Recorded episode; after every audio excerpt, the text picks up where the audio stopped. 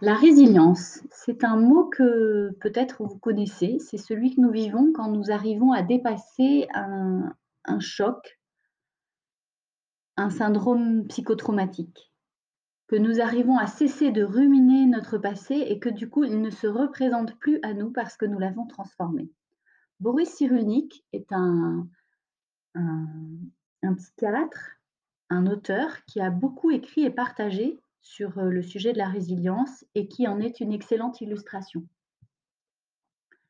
Aujourd'hui, je voulais vous partager combien, pour ma part, le processus de connaissance de soi a été une étape incontournable dans le processus de résilience. Nous vivons tous des moments compliqués, des situations douloureuses dans notre vie. Un deuil, une maladie grave, un manque de confiance en soi, un accident, une agression, la guerre.